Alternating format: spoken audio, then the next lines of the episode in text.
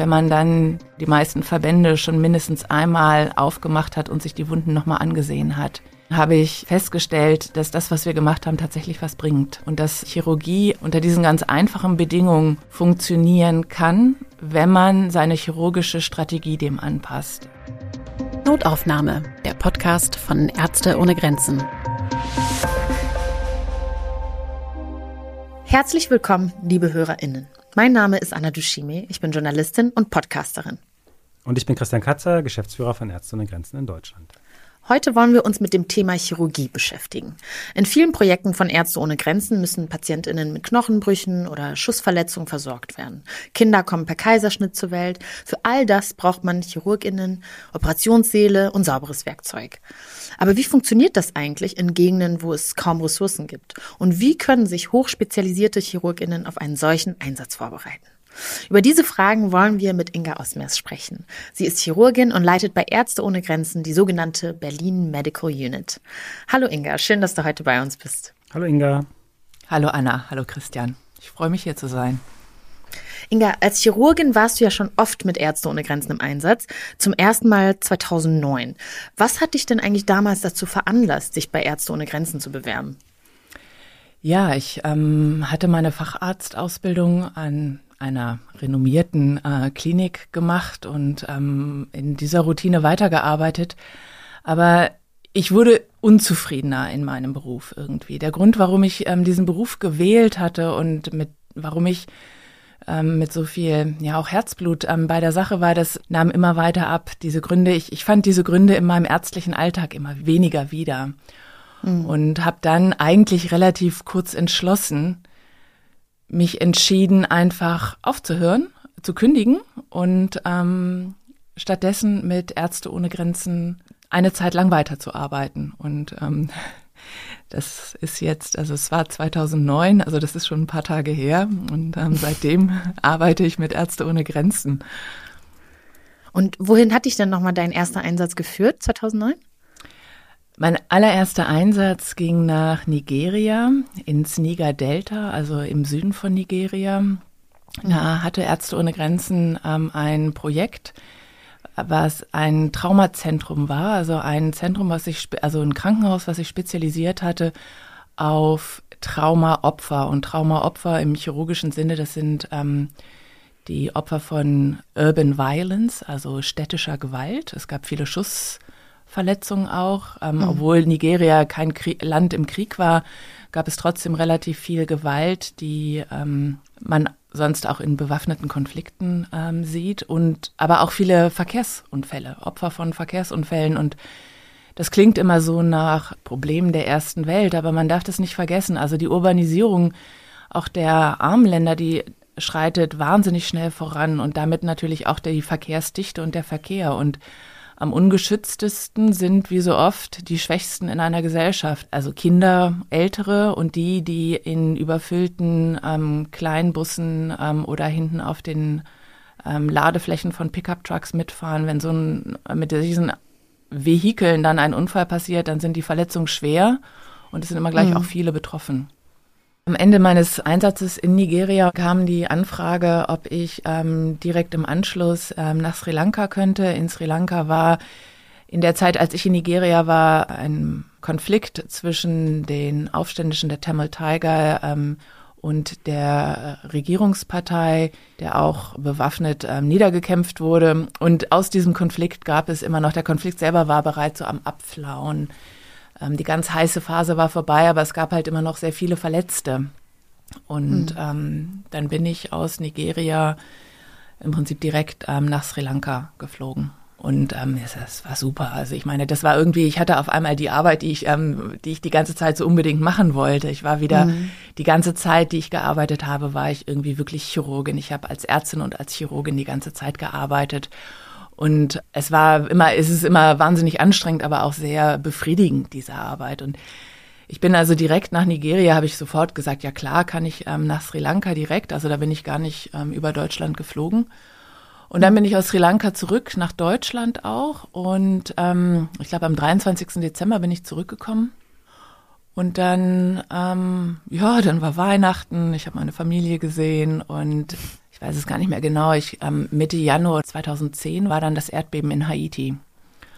Und ähm, ich hatte das noch gar nicht richtig mitgekriegt, aber dann klingelte mein Telefon und ich hatte das Berliner Büro am Telefon. Ich hatte ja sicherlich schon von dem Erdbeben gehört, hatte ich nicht. Und ob ich verfügbar wäre. Und da habe ich gesagt, ja, klar bin ich. Ich hatte aber gar nicht richtig verstanden, wo es hingehen sollte, weil ich hatte ja noch nichts gehört von dem Erdbeben und ich wusste auch gar nicht, wo das war, in welchem Land. Das war mhm. dann relativ schnell und einfach rauszukriegen. Und ähm, dann habe ich aber den ganzen Tag nichts mehr gehört und dann am nächsten Morgen oder Mittag, morgens, glaube ich, ähm, ging wieder mein Telefon und dann war ich, ähm, ich glaube, zwei Stunden später am Flughafen. Oh Mann, also ich will auf jeden Fall gleich noch ein bisschen mehr was äh, über Haiti hören und über den Einsatz selbst. Aber bevor wir da einsteigen können und das tun können, hören wir uns jetzt erstmal eine Minute lang Informationen zur Chirurgie im Kontext von Ärzte ohne Grenzen an. Rund 5 Milliarden Menschen weltweit haben keinen sicheren Zugang zu chirurgischer Hilfe. Das errechnete im Jahr 2015 eine Lancet-Kommission. Aber was bedeutet es, Zugang zu chirurgischer Hilfe zu haben? Die Lancet-Kommission nannte drei Kriterien. Erstens muss die Operation zeitnah erfolgen können. Zweitens muss sie sicher sein. Zum Beispiel muss während der Narkose die Sauerstoffkonzentration des Blutes mit einem einfachen Instrument überwacht werden. Drittens muss die Operation erschwinglich sein. PatientInnen und ihre Familien dürfen sich für den Eingriff nicht lebenslang verschulden. Für mehr als die Hälfte der Weltbevölkerung trifft mindestens eines dieser Kriterien nicht zu. Ärzte ohne Grenzen trägt durch chirurgische Programme in vielen Ländern der Welt dazu bei, dass die Versorgung sich verbessert. In den Krankenhäusern der Organisation erhalten Patientinnen kostenlose Behandlung. Doch einfach ist das nicht. Zum Beispiel gibt es in vielen Ländern schlicht nicht genügend Chirurginnen. Auch gut ausgebildete Chirurginnen aus dem globalen Norden, die mit Ärzte ohne Grenzen in den Einsatz gehen, sind immer wieder überfordert denn auf Kriegsverletzungen und ähnliche Probleme werden sie in ihrer Ausbildung oft nicht vorbereitet. Inga, als du in deinen ersten Einsatz in Nigeria gestartet bist, wie gut warst du denn auf das vorbereitet, was dich dort erwartete? Ja, eigentlich reichlich schlecht. Ich war Fachärztin für Unfallchirurgie und Orthopädie und ähm, hatte mich bei Ärzte ohne Grenzen dann beworben und ähm, zu der Zeit ähm, herrschte auch immer noch so ein bisschen das Bild eines Chirurgen, der mit Ärzte ohne Grenzen arbeitet. Das war ein älterer, gestandener Kollege, der vor 30, 40 Jahren seine Ausbildung bekommen hatte. Und damals, also sagen wir mal in den 70er Jahren, war die chirurgische Ausbildung halt auch noch relativ breit. Die mhm. haben so ein bisschen alles gelernt, alles gemacht und unter Umständen auch bei der Geburtshilfe chirurgisch noch mitgeholfen. Ich war aber nur Unfallchirurgin und Orthopädin und ähm, war halt ähm, im Rahmen meiner Ausbildung bereits relativ spezialisiert ausgebildet mhm. worden. Und in den Projekten ist man dann aber als Chirurg, also als Unfallchirurgin hat man auch noch einen Allgemeinchirurgen an der Seite, aber dann fällt auch wirklich alles das, was chirurgisch an Arbeit anfällt, müß, müssen diese beiden Chirurgen irgendwie abdecken können. Und ähm, es geht manchmal bis zum entzündeten Zahn. Das ist für die ChirurgInnen, die in den reichen Ländern ihre Ausbildung bekommen haben, zunehmend schwierig, weil nicht nur die PatientInnen, ähm, die sie behandeln, sind irgendwie anders als zu Hause. Also in der Regel in den reichen Industrienationen ist das Durchschnittsalter der Patienten immer sehr relativ hoch. Mhm. Wir haben viele andere Nebenerkrankungen in unseren Projektländern ist es typischerweise nicht immer, aber typischerweise sind das oft sehr junge Patienten. Ähm, die Erkrankungen sind zum Teil auch andere, also auch ähm, allgemein chirurgische Krankheitsbilder, tropische Krankheitsbilder, die eine chirurgische Therapie brauchen, äh, kennen wir hier eigentlich gar nicht. Ja. Ähm, und die Ausrüstung ist natürlich auch eine ganz andere. Es ist bei weitem nicht so, also die Chirurgie wird ja immer technologisierter. Die ja. Operationen werden, also Bauchoperationen werden ähm, immer über diese, es wird immer Schlüssellochtechnik genannt. Wir, das geht, gibt es alles im Projekt nicht. Also es gibt oft nicht mal ein Röntgenbild. Ähm, es gibt ähm, das ähm, einfache chirurgische Instrumentarium, aber keine besonderen Instrumente, keine unterstützende Diagnostik. Mhm. Alles das, worauf wir uns hier inzwischen so sehr verlassen, ähm, gibt es in dem Projekt nicht. Also die Arbeit in den, die chirurgische Arbeit in unseren Projekten, die unterscheidet sich sehr von der Routinearbeit in oder der chirurgischen Routinearbeit in Krankenhäusern der Industrienationen und der reichen Länder. Aber kriegt ihr denn so ein das ist vielleicht eine naive Frage, aber kriegt ihr irgendwie so einen Crashkurs, bevor es dann losgeht, dass ihr zum Beispiel, was die Krankheitsbilder angeht, zumindest da irgendwie ähm, abgeholt werdet? Oder müsst ihr das so euch selbst bei, also so Learning by Doing mäßig? Also in meinem Bewerbungsgespräch bei Ärzte ohne Grenzen wurde ich so mein Können abgefragt. Und ich bewarb mich als Unfallchirurgin, Orthopädin und wurde dann gefragt, wie das wäre mit Kaiserschnitten, wie viel ich da schon gemacht hätte. Ich so, kein. Und Narkosen? Ich so, keine. Also das ist, das ist jetzt auch schon eine Weile her.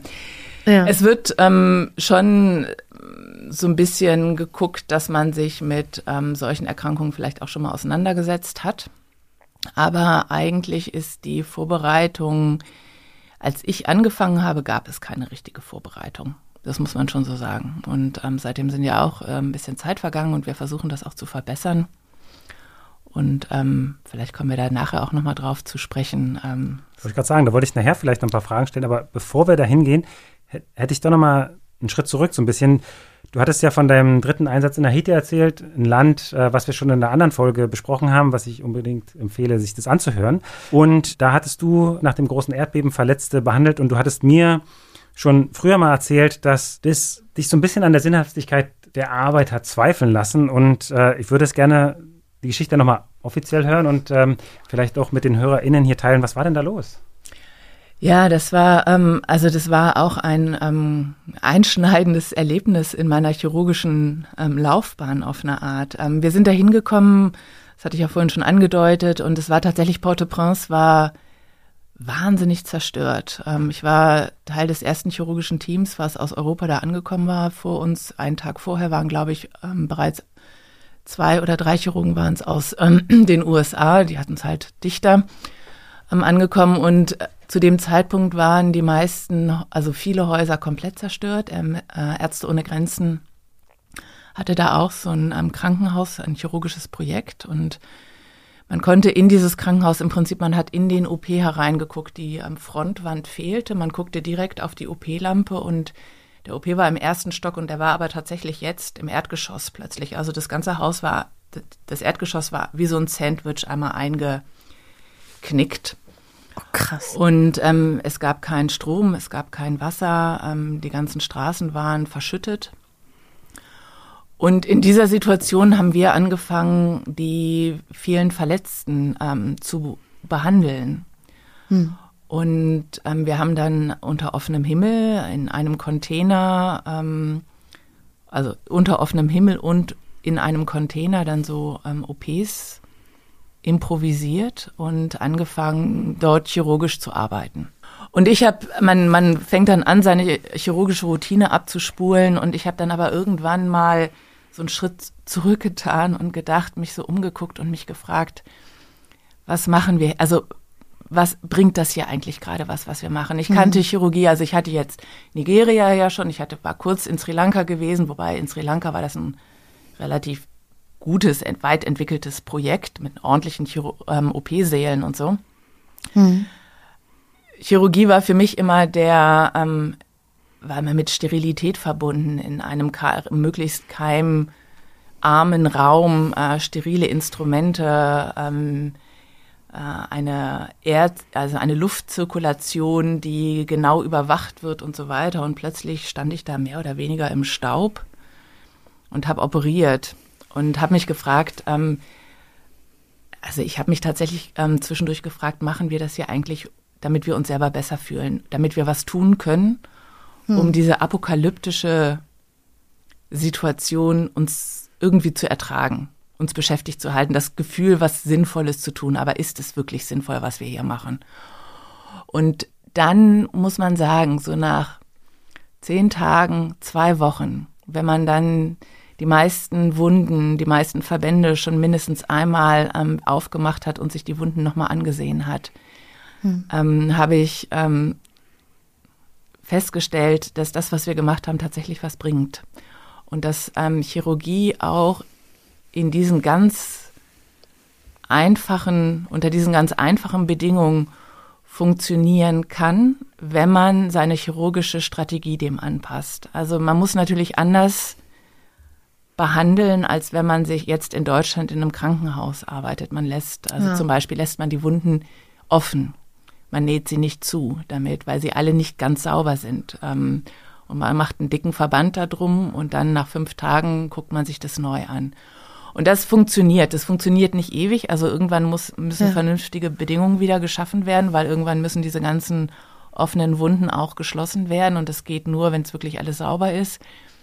Aber man rettet damit Menschenleben, weil man diese Wunden, die sich sonst wahnsinnig infizieren würden, Patienten auch Leben kosten. Hm. Und das war für mich ein ähm, ein ja einschneidendes Erlebnis eigentlich zu sehen, dass wenn man seine chirurgische Strategie den Bedingungen anpasst für eine gewisse Zeit, dass man dann auch unter solchen Bedingungen sinnvoll arbeiten kann. Gibt es noch andere Dinge, ähm, die eigentlich, also so fundamentale ähm, chirurgische Prinzipien sozusagen, die man da nochmal über Bord geworfen hat, weil es die Gegebenheiten eben einfach nicht anders zugelassen haben? Na, es ist auch nicht, also die, die Gesetze der Chirurgie, die bleiben die gleichen. Ja. Ähm, das ist, ähm, das lernt jeder Medizinstudent schon ganz am Anfang. Ne? Infizierte Wunden dürfen nicht verschlossen werden. Ah, Aber in welchem, bis zu welchem Grad man dieses Prinzip weitertragen kann eigentlich, das war für mich hm. als Chirurgin neu. Damit, also das, das, ja, das kannte ich nicht. Und ich war mir am Anfang halt auch nicht sicher, ob das wirklich funktioniert. Aber wenn man, wenn man das tatsächlich bis in die letzte Konsequenz durchträgt, diese Regeln der Chirurgie, hm. dann ähm, kann man das mit einer entsprechend angepassten Behandlungsstrategie halt auch unter solchen Bedingungen für eine gewisse Zeit durchhalten. Das bedeutet aber nicht, dass wir unsere chirurgischen Projekte immer nur, funktioniert ja auch ganz einfach, also deswegen machen wir unsere chirurgischen Projekte jetzt alle nur noch unterm Baum. Ja. Das funktioniert nicht. Also man braucht irgendwann vernünftige Bedingungen. Und das bedeutet nicht, dass wir überall dann ähm, OP-Säle brauchen, wie wir sie hier in Deutschland im Moment haben. Aber es gibt einen gewissen Mindeststandard. Den sollte man dauerhaft nicht unterschreiten. Jetzt sind wir ja gerade auf so einer bisschen übergeordneten Ebene. Und könntest du, Inga, vielleicht für, für die HörerInnen nochmal so ein bisschen darstellen, was denn gemacht werden kann in einem Projekt von Ärzte ohne Grenzen chirurgisch und was vielleicht nicht gemacht werden kann und wo vielleicht so ein bisschen die Unterschiede sind ja, wir haben immer wieder Feedback, dass auch äh, viele KollegInnen zuhören. Was der Vergleich zu so einem deutschen Krankenhaus dann, was dann doch anders ist? Also die chirurgischen Projekte bei Ärzte ohne Grenzen, die haben, die sind ganz unterschiedlich aufgestellt. Wir haben die, was wir immer nennen, das typische chirurgische Projekt. Das ist ein Projekt, was mit einfachen Mitteln einen sauberen OP-Saal hat, einfache, sichere Narkosetechniken und die sogenannte essentielle Chirurgie anbieten kann. Und essentielle Chirurgie ist das, was weltweit verfügbar sein sollte für alle Menschen, weil sie lebensrettend ist. Das ist der Kaiserschnitt, das ist die Behandlung von einem offenen Knochenbruch, das ist die Bauchchirurgie. Diese essentielle Chirurgie, die kann man mit relativ einfachen, also oder in relativ einfachen Gegebenheiten gut machen. In den vorangegangenen Jahrzehnten gab es so ein Public Health Mantra eigentlich immer. Das sagte, Chirurgie ist zu kompliziert und zu teuer, um sie überall in der Welt anbieten zu können. Also auch in den ländlichen Gebieten von Subsahara-Afrika zum Beispiel. Und das ist etwas, was inzwischen vielschichtig widerlegt wurde. Chirurgie ist weder zu teuer noch zu kompliziert, um sie überall sicher auf der Welt anbieten zu können. Und sie ist lebensrettend. Das ist sozusagen die Basis. Und ähm, dann gibt es immer wieder Projekte, die so ein bisschen spezialisierter sind, auch bis hin zu relativ spezialisierten rekonstruktiver und plastischer Chirurgie. Also ähm, Kriegsverletzte mit schweren Kriegsverletzungen, Knochenverletzungen oder wo ganze Teile von Knochen fehlen und so weiter mit, mit ausgedehnten Wunden, die nicht richtig ähm, versorgt sind, wo man dann durch so rekonstruktive chirurgische Techniken, die relativ komplex dann auch schon sein können, die Patienten wieder ähm, so weit herstellt, dass sie im alltäglichen Leben möglichst selbstständig teilnehmen können.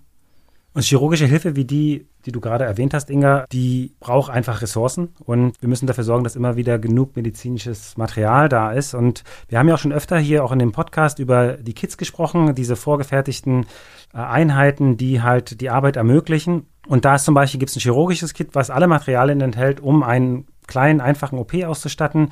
Der kostet knapp 17.000 Euro und damit können ungefähr 100 Operationen durchgeführt werden. Ist natürlich eine Menge Geld, ähm, weshalb auch wirklich jeder Euro zählt. Und dabei möchten wir Sie, liebe HörerInnen, gerne bitten, uns dabei zu unterstützen.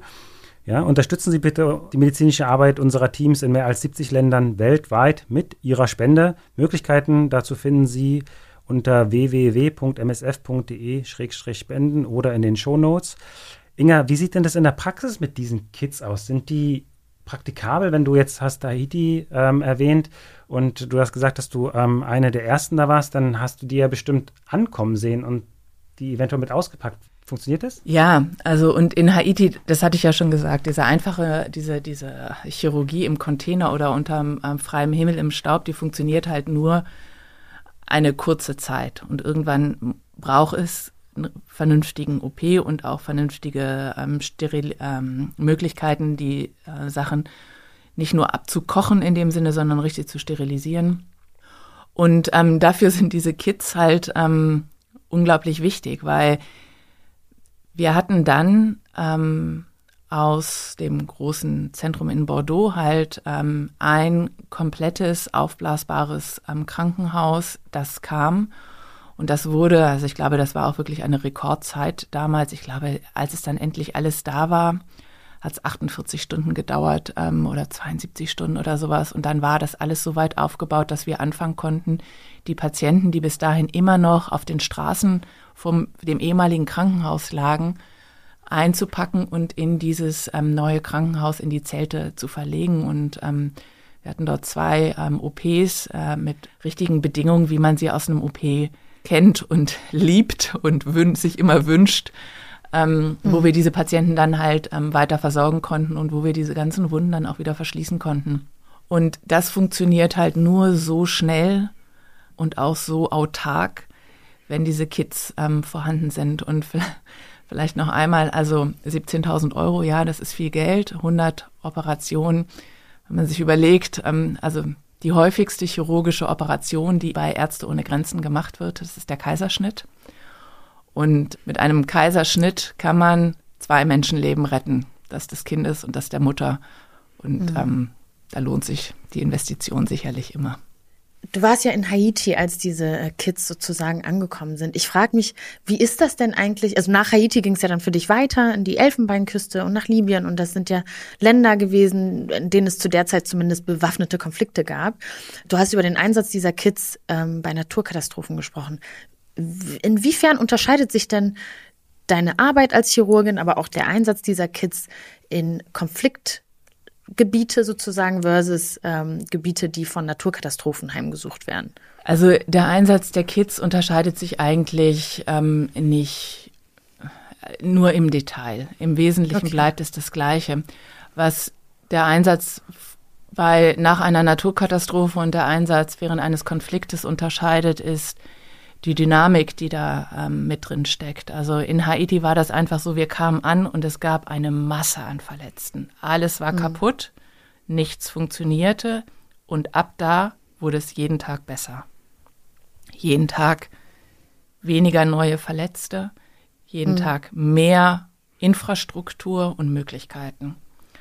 Bis Haiti irgendwann wieder an dem Punkt, also angekommen war, wo es vorm Erdbeben war und sogar besser, muss man sagen.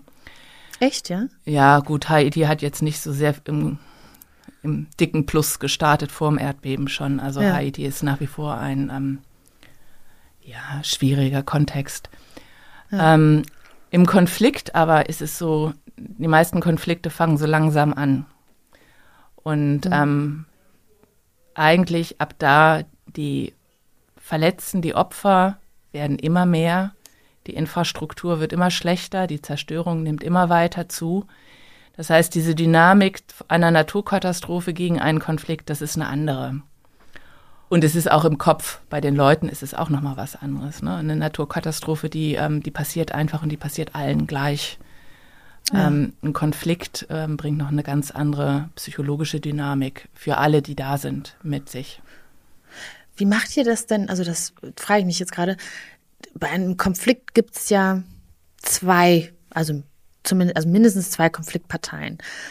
Wie, wie macht ihr das denn, wenn sozusagen, wenn ihr die in einem Krankenhaus, in einem bewaffneten Konflikt beide behandeln müsst? Gibt es da nicht irgendwie Konfliktpotenzial? Wie geht man da vor? Kann man da irgendwie überhaupt neutral sein oder wie ist das? Also die Neutralität und Unparteilichkeit ist ja, äh, sind ja die großen Pfeiler der humanitären Hilfe, die auch bei ähm, Ärzte ohne Grenzen immer, ähm, ja, die geben wir nicht auf. Ähm, die sind auch unsere Möglichkeit, in diesen Konfliktgebieten überhaupt unsere Arbeit machen zu können und auch die Sicherheit der Mitarbeiter vor Ort. Weil nur wenn alle Parteien, die in dem Konflikt beteiligt sind, wissen, dass sie ihre Verletzten zu Ärzte ohne Grenzen zur Behandlung bringen können, dann haben die ja überhaupt ein Interesse daran, ähm, dass wir da sind. Das schützt unsere Projekte auf eine Art. Es schützt sie unzuverlässig, wie man immer wieder mitbekommt. Und wir haben auch nicht immer überall zu allen Konfliktparteien Zugang, aber wir sind immer bemüht, zu allen Konfliktparteien Zugang zu behalten. Und das ist jetzt zur Zeit, wo wir diesen Podcast hier aufnehmen ähm, und dem Konflikt in der ähm, Ukraine auch wieder ähm, ganz wichtig. Wir haben Teams sowohl in der Ukraine als auch in allen Nachbarländern, also auch in Russland und Weißrussland. Und ähm, diese Unparteilichkeit und Neutralität ermöglicht uns das nur, überall vor Ort zu sein. Es ist eine unumstößliche Regel bei in jenen allen Projekten von Ärzte ohne Grenzen. Es dürfen keine Waffen in die Krankenhäuser mit reingenommen werden. Also überall müssen die Waffen mindestens am Eingang abgegeben werden. Und es wird immer für alle auch kommuniziert und so, dass wir alle behandeln. Unter Umständen, also in äh, Libyen war das durchaus so, dass wir sie voneinander separiert haben, die ähm, verschiedenen Parteien. In der Regel versucht man das immer. Wir fragen nicht, wer das ist. Wir fragen nicht, wo sie herkommen. Wir fragen nicht, welche Religion oder sonst auch etwas oder auch manchmal nicht mal, wo es passiert ist, sondern ähm, um eben diese, um das kein Thema sein zu lassen, dass alle in dieses Krankenhaus kommen können und um auch den, das Konfliktpotenzial innerhalb der Versorgungszentren möglichst gering zu halten. Das hört sich fast nach einer unmöglichen Aufgabe an, wenn ich, äh, wenn ich mir das so anhöre. Also es kann, glaube ich, nicht so leicht sein, oder? Nein, ähm, es ist nie leicht. Und man weiß auch, dass man, also in den wenigsten Konflikten gibt es eine klare Trennlinie zwischen Gut und Böse. Und mir ist durchaus auch bewusst gewesen, ähm, dass ich unter meinen Patienten sicherlich auch Patienten sind, die Kriegsverbrecher unter Umständen sind, dass mhm. ich die auch behandle. Aber auch das gehört zur Unparteilichkeit und Neutralität dazu. Ich habe mal noch eine technische Frage und zwar ähm, habe ich mich ja auch schon öfter als Nichtmediziner geoutet. Ist es denn ähm, für dich als Chirurgin, macht es einen Unterschied, wenn wir nochmal gucken, ja, Haiti, Erdbeben, sind es andere Verletzungen, andere Wunden, als die du zum Beispiel dann in Misrata gesehen hast? Ähm, und, und macht es handwerklich dann ein Unterschied für dich als Chirurgin? Ja, also ähm, es sind andere Wunden. Es sind ähm, offene Verletzungen auch, aber ähm, also offene Wunden, aber Kriegsverletzungen, also auch nach einem Erdbeben, die sind schmutzig, die Wunden. Keine Frage. Und je länger sie unbehandelt sind, umso schmutziger in Anführungszeichen werden sie natürlich. Aber das ähm, Besondere an Kriegsverletzungen ist auch die gerade, also was wir Kontamination nennen. Also ähm, Kriegsverletzungen sind noch mal sehr viel schmutziger, wenn ich das jetzt mal so unmedizinisch formulieren sollte, und werden auch in ihrem Ausmaß in der Regel unterschätzt. Und das ist halt auch, das ist so eine Lernkurve, die jeder Chirurg, der aus dem zivilen Umfeld kommt, machen muss, leider. Ähm, man kann da noch so viel ähm, Vorträge zu halten und Videos zu zeigen und so weiter. Am Ende muss das jeder Chirurg für sich selber lernen, dass man Kriegsverletzungen häufig in ihrem Ausmaß unterschätzt. Und ähm, da sind Schussverletzungen, also Stichverletzungen, so ein bisschen Schussverletzungen sind schon mehr. Ähm, Minenverletzungen noch mal schlimmer und Explosionsverletzungen auch. Und zwar hängt das auch einfach mit der Wundballistik zusammen. Mhm. Da könnte ich jetzt äh, in die Details gehen, aber ich glaube, das führt zu weit. Ich muss aber kurz nachfragen, was ist denn Wundballistik? Ich weiß gar ich kann nichts damit anfangen. Wundballistik ist im Prinzip das, was passiert, wenn ein Geschoss zum Beispiel auf den Körper trifft. Man kann, es wird so immer dargestellt, es gibt große Seifenblöcke und auf die wird dann einmal geschossen. Und dann sieht man an einem Seifenblock eine riesige Höhle, die um ein Vielfaches größer ist als diese Kugel, die da reingegangen ja. ist. Und das ist versinnbildlicht eigentlich ähm, sehr eindrücklich immer, was Wundballistik ist. Okay. Jetzt hast du uns, Inga, ja gerade so ein bisschen versucht, das zu erklären und, und hast auch über eine Lernkurve gesprochen. Und da würde ich gerne dich jetzt ein bisschen zu deiner jetzigen Rolle fragen. Du bist ja Leiterin der Berlin Medical Unit, das haben wir vorhin schon mal gesagt, ähm, und bist dafür halt auch verantwortlich, die Arbeit und die Behandlung der Patientinnen zu verbessern. Weiterbildung ist ein Teil ähm, von der Aufgabe, die die Berlin Medical Unit hat. Erzähl uns doch mal ein bisschen dazu. Ja, gerne. Also wir hatten es ja schon, ähm, wie schlecht ich eigentlich vorbereitet war, als ich bei Ärzte ohne Grenzen angefangen genau. habe. Und ähm, meine, mein Team, wir sind ein Team von verschiedenen Ärzten, also Chirurgen, Anästhesisten, ähm, Notfallmediziner, Gynäkologe und Geburtshelfer. Und wir sind erstmal für die medizinische Beratung der Projekte zuständig.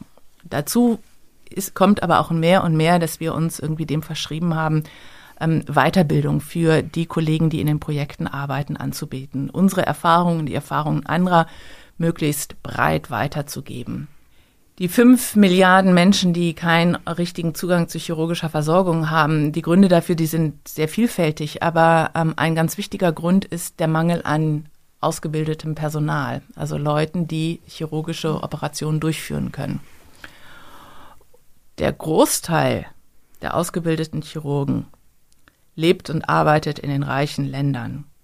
Und der Großteil der Patienten, die chirurgische Versorgung brauchen, lebt aber nicht in diesen reichen Ländern. Das heißt, Ärzte ohne Grenzen arbeitet natürlich viel mit Chirurgen aus den reichen Ländern, die halt eine ganz andere Chirurgie gewöhnt sind ähm, und sehr spezialisiert sind und die breite Ausbildung gar nicht mehr haben, die wir aber von ihnen eigentlich fordern, dass sie sie haben. Und dann haben wir unsere Kollegen in, in den Projektländern, die haben häufig noch diese breite Ausbildung, die, die können einen Kaiserschnitt und die können auch eine Bauchoperation durchführen. Die haben aber ganz wenig und schlechten Zugang zu Weiterführung oder Weiterbildung und weiterführendem ähm, Ausbildung. Und um diese beiden sehr unterschiedlichen Trends auch wieder ein bisschen zusammenzubringen, haben wir ein Programm gestartet, das nennt sich Intersectional Surgical Training Program bei Ärzte ohne Grenzen und zwar in Kollaboration oder in Zusammenarbeit mit einer, mit der Universität Stellenbosch in Kapstadt in Südafrika. Und dort schicken wir unsere Chirurgen, sowohl die, unsere Kollegen aus den Projektländern, aber auch zum Teil die Chirurgen aus den ähm, ähm, reicheren Ländern, schicken wir dahin, ähm, um innerhalb von acht Wochen durch verschiedene Abteilungen ähm, zu rotieren, dass sie Kaiserschnitt ähm, gut und sicher durchführen können, dass sie so die Basis der unfallchirurgischen, also der Knochenbruchbehandlung können, dass sie ein bisschen ähm, was über Verbrennung und plastische Chirurgie lernen und die moderne Traumaversorgung. Es ist also wie ein chirurgisches Trainingszentrum, kann man sich das ungefähr so vorstellen? Ja, das ist, also wir machen das, also es gibt die, dieses große Krankenhaus, das ist im Prinzip das Lehrkrankenhaus der Universität, das ist ein knapp 1000 Betten Krankenhaus. Mhm. Ähm, und in Südafrika, Südafrika hat die ähm, für uns günstige Situation, dass es so ein bisschen an der Schnittstelle der reichen und der armen Länder ist. Ähm, es hat Verstehe. eine relativ, ähm, es hat einen sehr hohen akademischen Standard aber befindet sich auch aufgrund der enormen Patientenzahlen, die die versorgen müssen und auch Patienten mit ähm, Schuss- und Stichverletzungen sehr viel, ähm, ist es ähnlich wie wir in unseren Projekten auch einer Ressourcenbegrenzung ausgesetzt. Mhm. Also wir haben eine hohe Patientenzahl. Die Patienten sind sehr ähnlich wie die Patienten, die wir in unseren Projekten behandeln. Verstehe.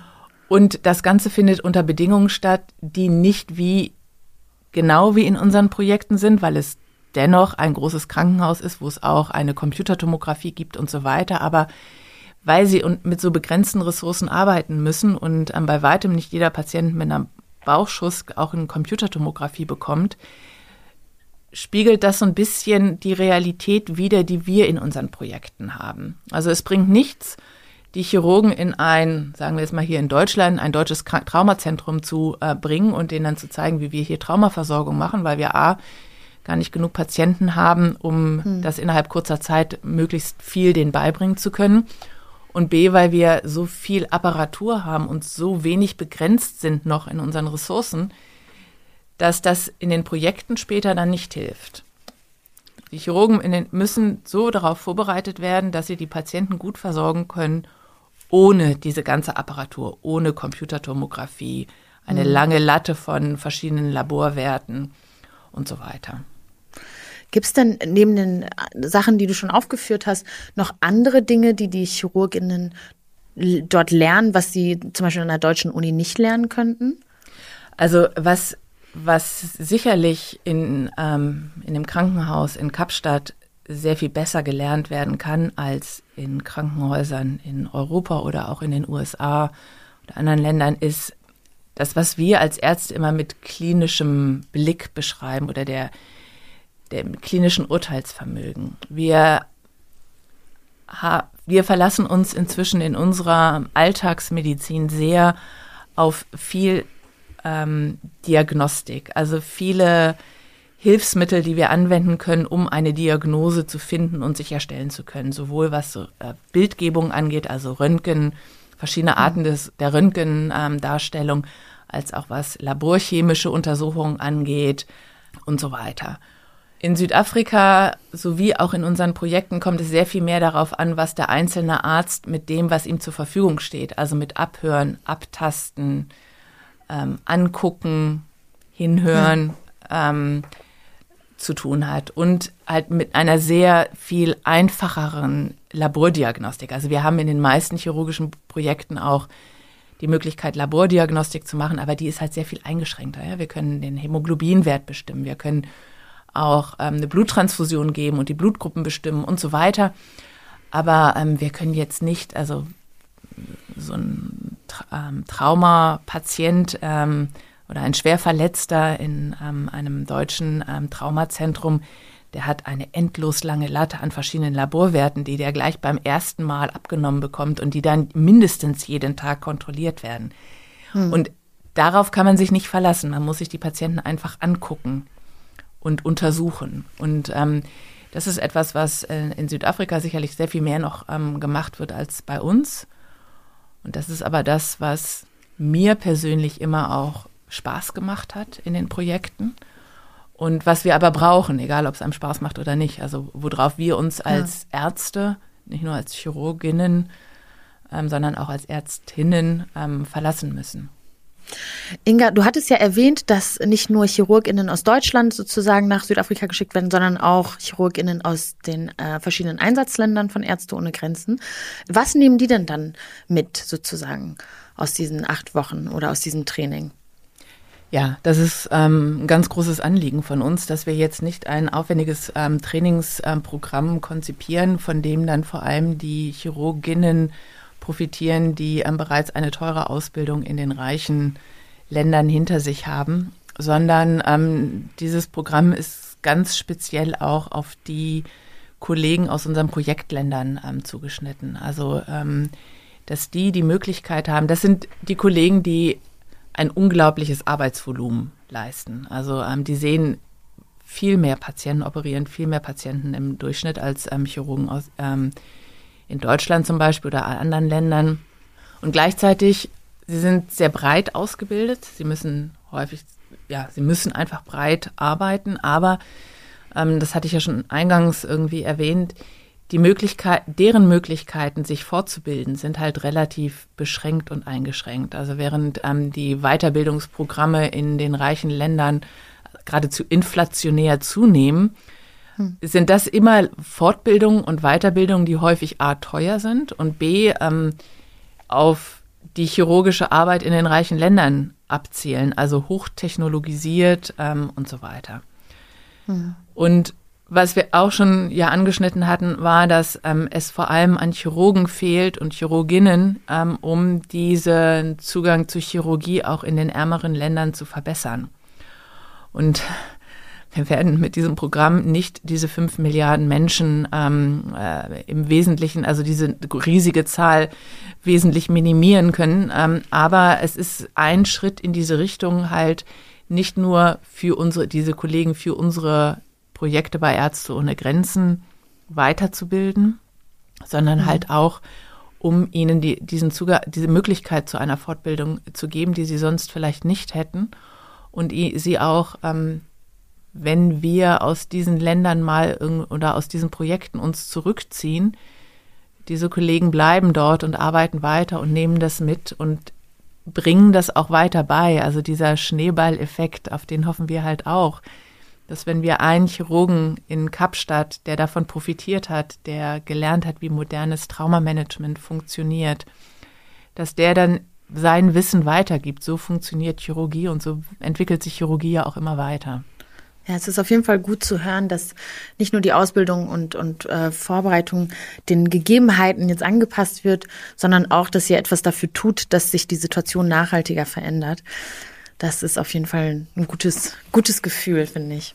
Es ist vor allem ein gutes Gefühl für uns. Am Ende ist es ein Tropfen auf den heißen Stein. Aber ähm, ja, es ist ein Schritt in die richtige Richtung, glaube ich auch.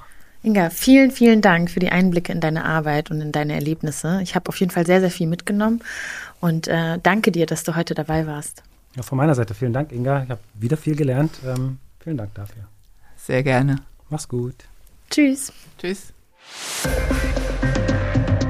Notaufnahme, der Podcast von Ärzte ohne Grenzen. Redaktion und Projektleitung Malte Mühle und Yvonne Beckers. Aufnahme, Schnitt und Produktion Christian Konradi. Produziert in Zusammenarbeit mit 4000 Hertz Studio.